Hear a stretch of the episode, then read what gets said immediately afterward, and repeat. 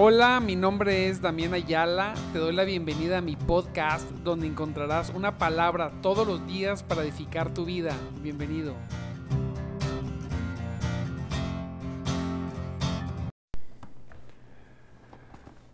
Gloria a Dios, gloria a Cristo poderoso.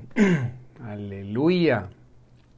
Dios, Dios es bueno y su misericordia es para siempre. Gloria sea el Señor. Estamos, estamos contentos, amados hermanos. Mire, ya terminando septiembre 27, ya Santo Cristo poderoso. Estamos contentos, bendecidos. Tenemos un Dios bueno, poderoso, precioso. Un Dios que cambia mentes, corazones un Dios que cambia, que cambia vidas, Santo Cristo. Recuerde que predicamos, predicamos un evangelio que transforma. El evangelio transforma. Porque si no transforma, no es evangelio. El Señor, nuestro Dios, tiene la característica preciosa de transformar, amado hermano, las vidas. Dice dice la palabra de Dios, mire, que Él tomó de lo vil y lo despreciado. Gloria a Cristo. El Señor, una de las características, algo que le gusta, es tomar de lo despreciado por el mundo y transformarlo para avergonzar al mundo. Para lo que se cree sabio, para avergonzar a lo que se cree sabio. Lo que se cree poderoso para avergonzar a lo que se cree poderoso. De todos los que se jactan que son Dios, es, mire, es mejor ser transformado por Dios y ser de lo vil y de lo despreciado que ser una persona con mil habilidades pero sin Dios. Dios el Dios que usted tiene, usted tiene que saber esto, el Dios que usted tiene es el Dios que hace reverdecer, reverdecer los desiertos. el Dios que tú tienes, mire, el Dios que tienes, que te ama, que te bendice, el Dios que dice su palabra, con amor eterno te amó, aquel que siendo tú pecador o pecadora, dio a su Hijo, ahora que eres salvo, ahora que tienes a Cristo en tu corazón, ¿cómo no te va a dar todas las cosas? Dios, Dios es bueno, pero tenemos, amado hermano, en el nombre poderoso de Cristo, tenemos que repetirlo mucho hasta creerlo en nuestro corazón. Así es. Para poder desplazar toda esa palabra que se nos ha dado de juicio, de señalamiento, de, pie en el cuello, ¿verdad? Miserables, desobedientes. No, no, no, no. Nosotros somos hijos de Dios, que por gracia, no porque nosotros quisimos, sino por gracia, Él nos salvó. Y porque nos salvó, porque Él te salvó, te hizo partícipe de toda, de toda, de toda la bendición de Dios. Mira, usted nunca las personas en Cristo nunca son don nadie, no dice que somos coherederos con Cristo. ¿eh? A veces el mundo te hace sentir que eres un don nadie, no, eres coheredero con Cristo de todas las bendiciones. Así es. Y es un Dios que transforma, transforma de tal manera que cambia los corazones y nos hace Él, por amor a Él, Él por amor a Él y por amor a nosotros, que nosotros andemos en sus caminos. ¿Sí? El creyente, el creyente, claro que sí es obediente. No es perfecto, no, no, está en un proceso de transformación. Pero claro que el creyente debe ser obediente, definitivamente, debe caminar en santidad, pero lo hace porque Dios lo ha transformado. Esto es muy diferente. Hacerlo porque tengo que hacerlo. el religioso obedece a Dios para jactarse de su obediencia. ¿Verdad? ¿Cómo sabemos, cómo sabemos que, que una persona es religiosa? Porque señala a otros, dice, yo soy obediente y ustedes no son obedientes. Es que en la iglesia, en general, ¿verdad? Normalmente, la gente, la gente no entiende, no, mire, en la iglesia hay conversos y hay inconversos. Hay, hay personas que dicen que son, pero no lo han llegado a ser. Pero yo digo, qué bueno que están en la iglesia porque es el mejor lugar para que lleguen a ser.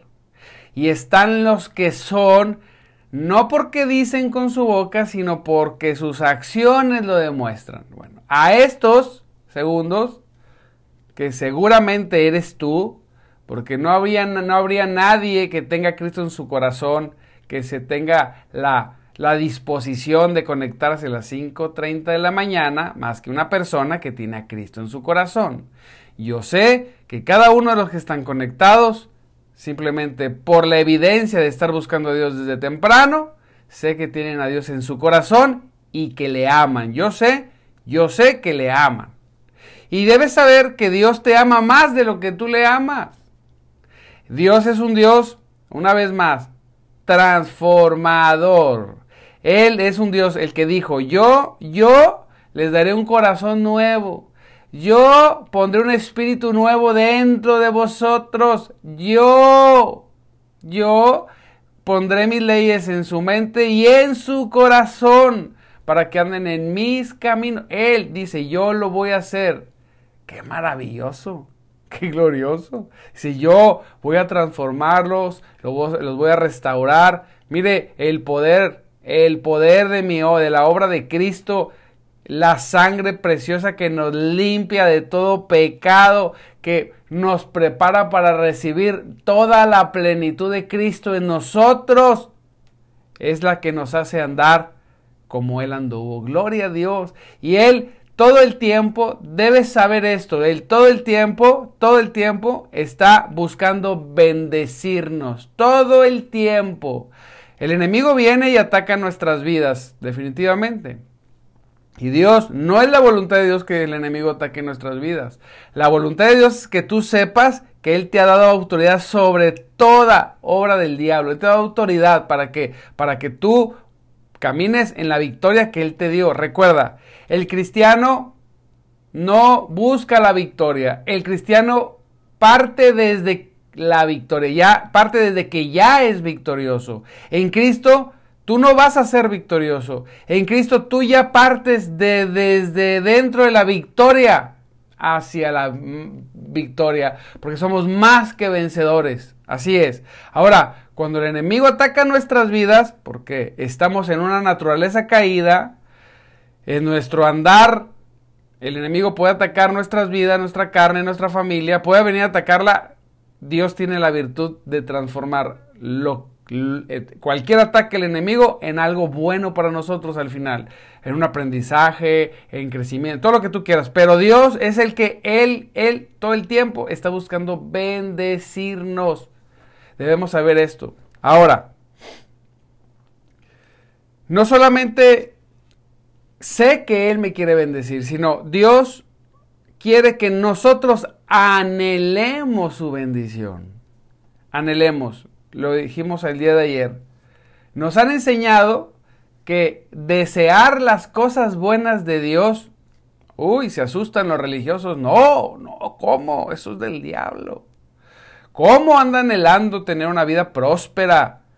Sí, me decía una personita, si Pablo dice que fue golpeado y Pablo dijo que no tenía que comer y Pablo, sí, pero si usted se va a comparar con Pablo, le dije yo, entonces, entonces usted haga lo que hacía Pablo, ande, ande y vaya y predique por todo el, por todo lugar como Pablo lo hacía. Ah, entonces usted puede decir, ¿verdad? que, que, Pablo vivió sin, no, no, tenía que comer. Pero si, si no le predicamos ni a las moscas y, que, y, decimos, no, es que Pablo sufrió mucho, por eso tengo que sufrir. No, no, no. Pablo era un apóstol, era un evangelista itinerante. Usted, claro, en aquel tiempo es como si hoy usted se va para el África caminando y anda, y anda evangelizando todas las tribus y anda por ahí caminando. Claro que va a pasar momentos difíciles, pero nosotros somos personas eh, que vivimos en una zona, ¿verdad? Donde no necesariamente tiene que faltarnos nada. Mire, podemos dejar todo por Cristo y nos puede faltar todo por Cristo. Ese es un tema diferente el servicio. Y qué bueno que dejemos todo por Cristo. Eso es el objetivo. Eso no, eso no quita que en una ciudad en la, como la que usted vive, donde usted viva, Dios quiera que usted sufra. No, no, no. Reprendo, reprendo todo pensamiento que, que le hayan puesto en su mente de que el cristiano tiene que sufrir amargura y dolor, ¿no? Reprendemos en el nombre de Jesucristo, es todo eso. Regreso al tema. Si servimos a Cristo va a haber luchas, es cierto, pero hoy no estamos hablando solamente del servicio, estamos hablando de la vida del cristiano, una vida de plenitud, de victoria, una vida que glorifique a Dios, que glorifique a Cristo, una vida que las personas del mundo vean y digan, Santo Cristo, yo quiero tener lo que tiene esta persona. No sé qué es lo que tiene, pero yo quiero tener lo que tiene esta persona. ¿Y, qué, qué puede ser deseable para el mundo? ¿Verdad? Una vida plena en Cristo. Una vida perfecta, pastor, todo como color de rosas. No, no, no existe todo como color de rosas. ¿Verdad? Siempre va a haber situaciones que van a suceder, pero siempre vamos a vivir en victoria. Siempre la presencia de Dios va a habitar sobre nosotros. Siempre donde pongamos nuestras manos, dice el Señor, donde pongan sus manos, ahí yo voy a bendecir. Tienes que creerlo. La labor del enemigo es ponerte en tu mente que no es cierto, que eres que eres un mediocre, que no sabes, que no puedes, que no vas a poder. Eso es esa es la labor del enemigo, destruir el pensamiento de Cristo en tu corazón, destruir el pensamiento de que eres coheredero con Cristo, destruir en tu mente que eres hecho a la imagen de Dios. Eso es la labor del enemigo, destruir eso. Y nuestra labor es, no, decir, escrito está, escrito está, la palabra dice. Ahora, una persona que ha sido restaurada como tú, puede desear las cosas buenas que Dios que Dios preparó para nosotros. Dice Proverbios 10:24, los justos les será dado lo que desean. Los justos les será dado lo que desean. ¿Es malo desear? No es malo desear. Quítese eso del pensamiento. ¿sí? Entiendo que eh, cuando usted estudia el, eh, eh, el, progreso y el cambio del pensamiento teológico, ¿verdad? En la historia, hay un pensamiento que, que, hemos, que hemos heredado de que, no, espérate, no puedes desear, ¿verdad? No, cálmate. Es eso, eso, eso no es de Dios, no, como que no, aquí dice la palabra de Dios. Pero el justo le será dado lo que desea. Desee cosas buenas. Desee, decíamos ayer, hay que desear lo que Dios desea para nosotros. Dice la palabra de Dios, como dijimos ayer, que aquellas cosas que pedimos que son su voluntad, Él nos oye y nos las da, porque es su voluntad. Señor, yo tengo entonces que conocer, tú tienes entonces que conocer cuál es la voluntad. Yo quiero decirle una cosa, no es algo enigmático, es que, y, y no sé cuál es la voluntad, la voluntad de Dios está en su palabra la voluntad para tu persona, para tu salud, para tu familia, para tu esposa, para tu esposo, para tus hijos. La, la voluntad de Dios para tu, tu, tu vida de, de trabajo, de empleado, de jefe, de negocio. Todo, toda, todo lo fundamental. Podemos ir a la palabra y conocerlo. Así es. Entonces, cuando conocemos, ah, entonces, la pastor, entonces, la voluntad de Dios es que yo puedo desear, que yo desee todas las cosas buenas Sí, eso es la voluntad de Dios. Y cuando las deseo, ¿qué pasa? A Dios le, le complace grandemente dárselas a sus hijos. Dárselas. Dios no quiere retener ninguna bendición. Él no retiene nada. Nada más que a veces se nos olvida. ¿sí? Decía una persona, hasta que me cansé de batallar. Fíjese, el pueblo es algo más o menos de lo que vamos a hablar el domingo.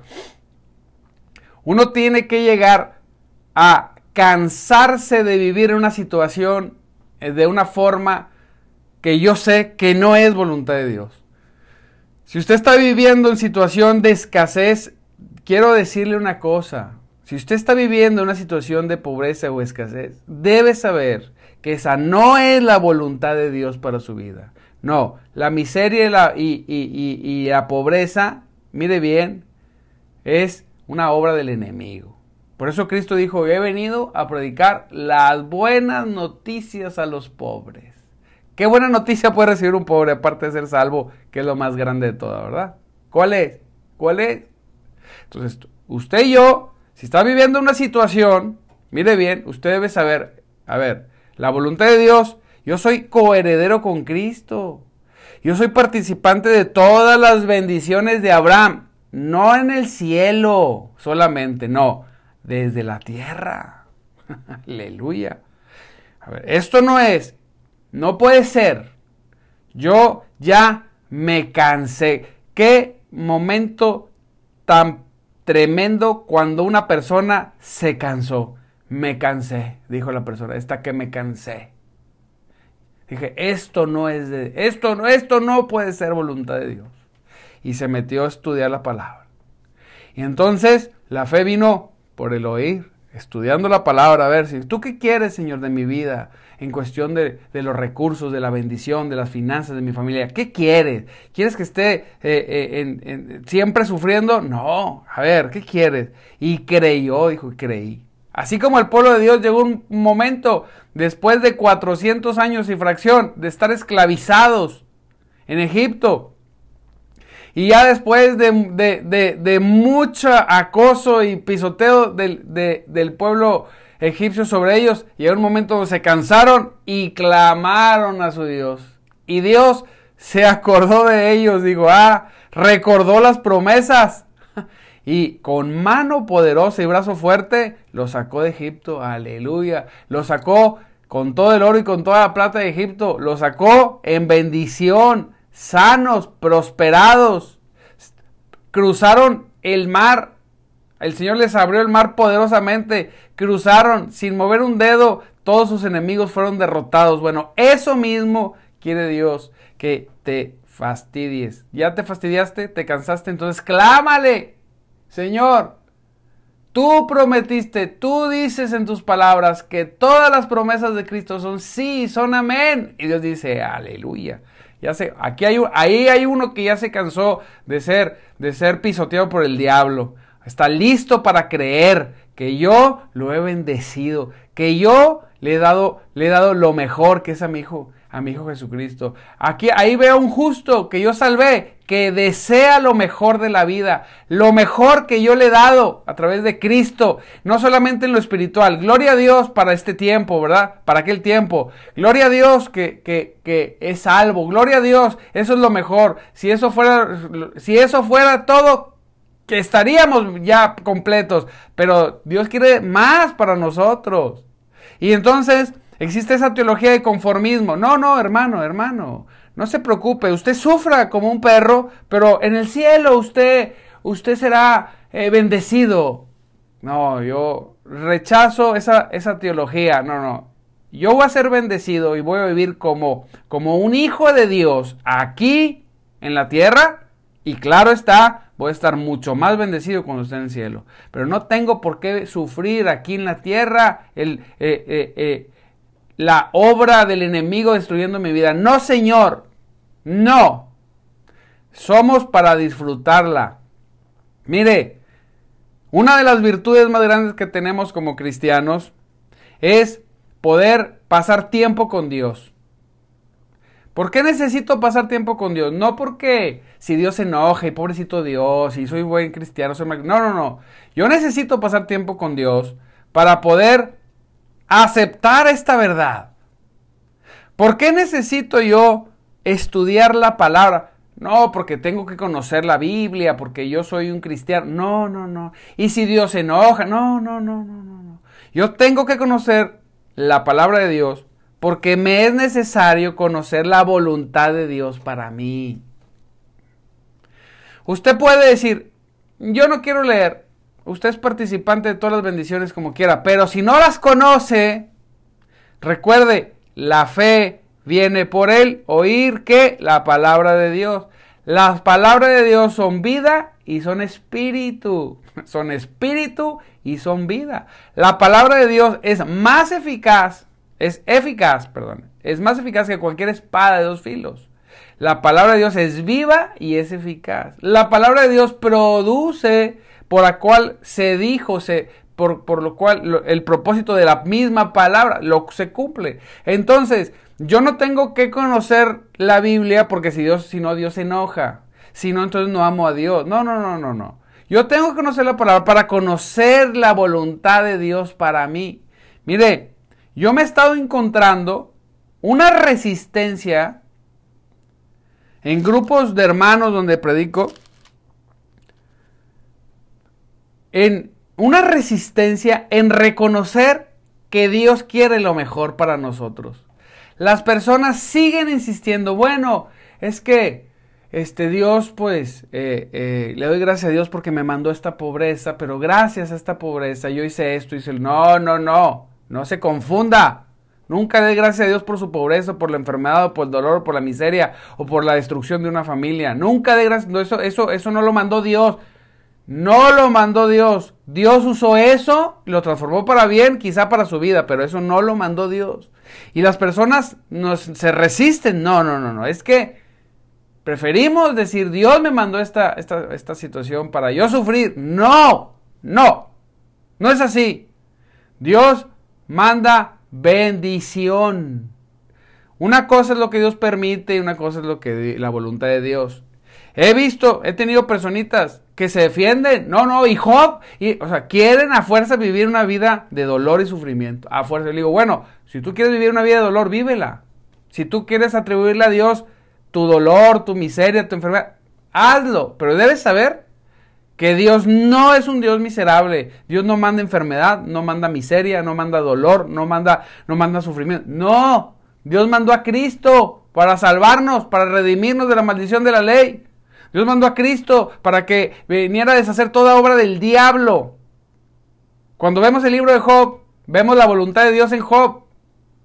Y después Dios permite, no era su voluntad, pero permite que, que, que, el enemigo haga. El enemigo fue, hizo, mató, destruyó. No Dios. Dios permitió. Pero luego Dios manifestó su voluntad una vez más y vino y lo restauró.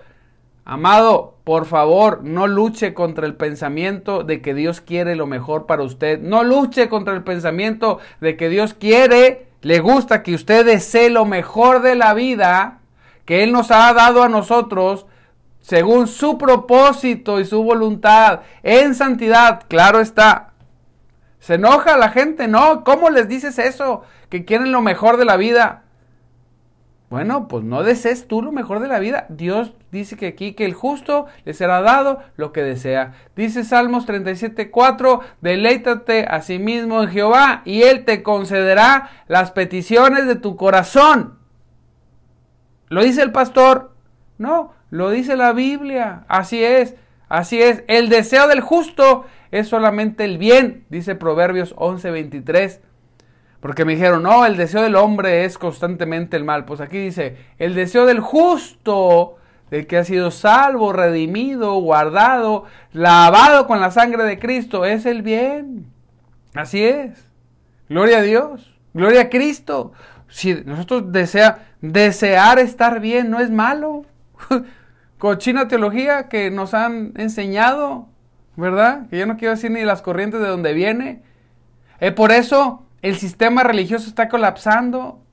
Por eso cierran alrededor de 4.000 iglesias, con mucho dolor de mi corazón lo digo, cierran alrededor de 4.000 iglesias al año en, en, Estados Unidos, eh, eh, iglesias de, denominacionales, religiosas, tradicionales, 4.000. ¿Por qué? Porque quieren, porque son religiosos, porque no está el espíritu ahí, es una, dos, porque enseñan dolor, que eh, dignifican la pobreza. Pues ¿quién quiere eso? No es que la gente predica lo que la gente quiere oír, no, predicamos lo que dice la palabra. La palabra dice que Dios es bueno, la palabra dice que usted es hecho imagen de Dios, imagen y semejanza. La palabra de Dios dice que usted fue puesto sobre toda autoridad. Eh, la palabra dice que después Cristo nos volvió a restaurar en esa autoridad. La palabra dice que somos coherederos con Cristo. La palabra dice que somos más que bendecidos. La palabra dice, aleluya, aleluya, que, que Dios es un Dios galardonador. La palabra dice, la palabra dice que todo lo que pidas que sea la voluntad de Dios, Él nos la dará. Eso lo, pide lo dice la palabra. Y vamos, vamos a edificar sobre el amor de Dios en nuestras vidas. Y después sí vendrán palabras que nos exhorten. Pero, mire, no conozco una persona que no se sienta amada que obedezca. Cuando usted, hasta que usted acepte la verdad de estar bendecido, mire, y hasta que usted empiece a ver el fruto en su vida, en su negocio, en su trabajo, en su familia, de saber la voluntad de Dios para ti, ah, entonces vendrá la palabra que lo va a exhortar y lo va a impulsar a servir. Mire, cuando una persona se siente amada por Cristo, ¿qué va a hacer? No tiene ni que decirle que predique. Predican, andan predicando por todos lados. ¿Por qué? Porque se sienten amados, porque se saben amados, porque experimentan el amor, porque experimentan las bendiciones. Una persona que solamente trae el pie en el cuello, ¿verdad? A pura patada, eres un pecador, miserable, miserable. Pues no habla de Cristo. Claro, pues, pero no, usted es, fíjese, debe saber esto. Usted, usted salvo. Usted, se a usted lo salvaron por pura gracia, aunque le duele a los religiosos. Usted es salvo solamente porque creyó en Cristo descendió el Espíritu Santo sobre su vida y puede descender con poder para servirlo, pero es otro tema. Pero usted se hizo habitación de Dios, usted se hizo coheredero, usted se hizo partícipe de las promesas, usted tiene, puede desear cualquier cosa que sea la voluntad de Dios y Dios con todo el gusto se la extiende para que la tome. Gloria a Dios. Ese es el Dios que usted tiene. Gloria a Cristo. Ese es el Dios bueno, hermoso que usted tiene. Aquel que tiene la paciencia para amarlo, para abrazarlo, para corregirlo, para ayudarlo. Aquel que es capaz que si usted un día se desvía el camino, dejar las 99 ovejitas e ir por usted hasta donde se meta, hasta donde se eche, ir por usted. No, no a pisotearlo, decirle eres un, eres un desgraciado, no, para tomarlo, regresarlo al rebaño, restaurarlo. Así es. Usted mire, cuando regresa al Padre, lo recibe con abrazos, con, con amor. El religioso quiere que, que cuando llega uno, sí, el religioso, no, no, y en la banca por tres años porque fuiste un miserable, ¿no? Y Dios, y el Padre lo primero que hace es correr y abrazarte y limpiarte. La religión tiene que pasar un proceso de restauración en el hermano. Pues yo no veo al hijo pródigo pasando un proceso de restauración. El, papa, el padre corrió, lo abrazó y le hizo una fiesta así. ¿Por qué? Porque Dios ama a los que se arrepienten. Pero el religioso, no, hombre. Dios nos libre de ese espíritu fariseo condenador. No, usted es libre porque Cristo lo hizo libre. Aleluya. Dios poderoso. Así que usted puede Dice la palabra, dije, dijimos ahorita, si dice que Él, dice, deleítate a sí mismo en Jehová, nos estamos gozando en el Señor, y Él te concederá las peticiones de tu corazón, los deseos de tu corazón. Él los concederá. ¿Por qué? Porque son deseos, son deseos conforme a la voluntad de Dios. Los justos les será dado lo que desean, deseamos. El deseo de los justos es solamente el bien, Proverbios 11:23. Dice Proverbios 13, 12, la esperanza que se demora, ay, pues nos, nos sentimos tormento en el corazón, ay, no, no, no lo alcanzo, más la esperanza de los impíos es enojo. Pero nosotros a veces esperamos algo y nos sentimos así angustiados, pero Dios pronto para dárnoslo. Dice la palabra de Dios en Marcos 9:23, si puedes creer al que cree, esto, esto, les choca a los religiosos. Pero aquí dice, si tú puedes creer al que cree, todo le es posible. No, no, pero lo dijo en el contexto de... No, no, todo, todo es, todo lo es posible. Si tú puedes creer que Dios te ama, tú vas a experimentar el amor de Dios. Si tú puedes creer que Dios hizo lo mejor para dártelo a ti como su hijo, tú lo vas a tener. Así es, así es. Si tú puedes creer que, que Cristo te, te, salvó, te sanó, te santificó, tú puedes caminar en obediencia y en santidad. Claro que sí. No hay límites, tenemos un Dios que no tiene límites. Todas las cosas son de Él y para Él. Aleluya, gloria. Cristo poderoso, Dios es bueno. Dios es bueno y poderoso. Santo Cristo, ya son las seis. Amado hermano, Dios me lo bendiga. Gloria a Cristo. Dios ha sido bueno, Dios sigue siendo bueno, seguirá siendo bueno y siempre es bueno nuestro Dios poderoso. Le damos gracias porque siempre nos bendice. Gracias Señor por mis hermanos, bendícelos, que esta semilla, que esta semilla llegue al corazón y a las mentes de mis hermanos y vivan vidas victoriosas, poderosas. Gloria a Dios. Te recuerdo mi nombre, mi nombre es Damián Ayala y estamos en nuestro programa de Madrugada Te Buscaré, un programa solamente para personas que aman más a Dios, que aman mucho a Dios. No somos mejor que nadie, simplemente de madrugada le buscamos, le necesitamos, nuestra carne aún, nuestra carne le anhela, como, como dijo el salmista. No dejes de conectarte, nos vemos mañana, te mando un abrazo, te bendigo. Recuerda, nunca se te olvide, Cristo, Cristo vive y el Espíritu de Dios se mueve entre nosotros. Bendiciones.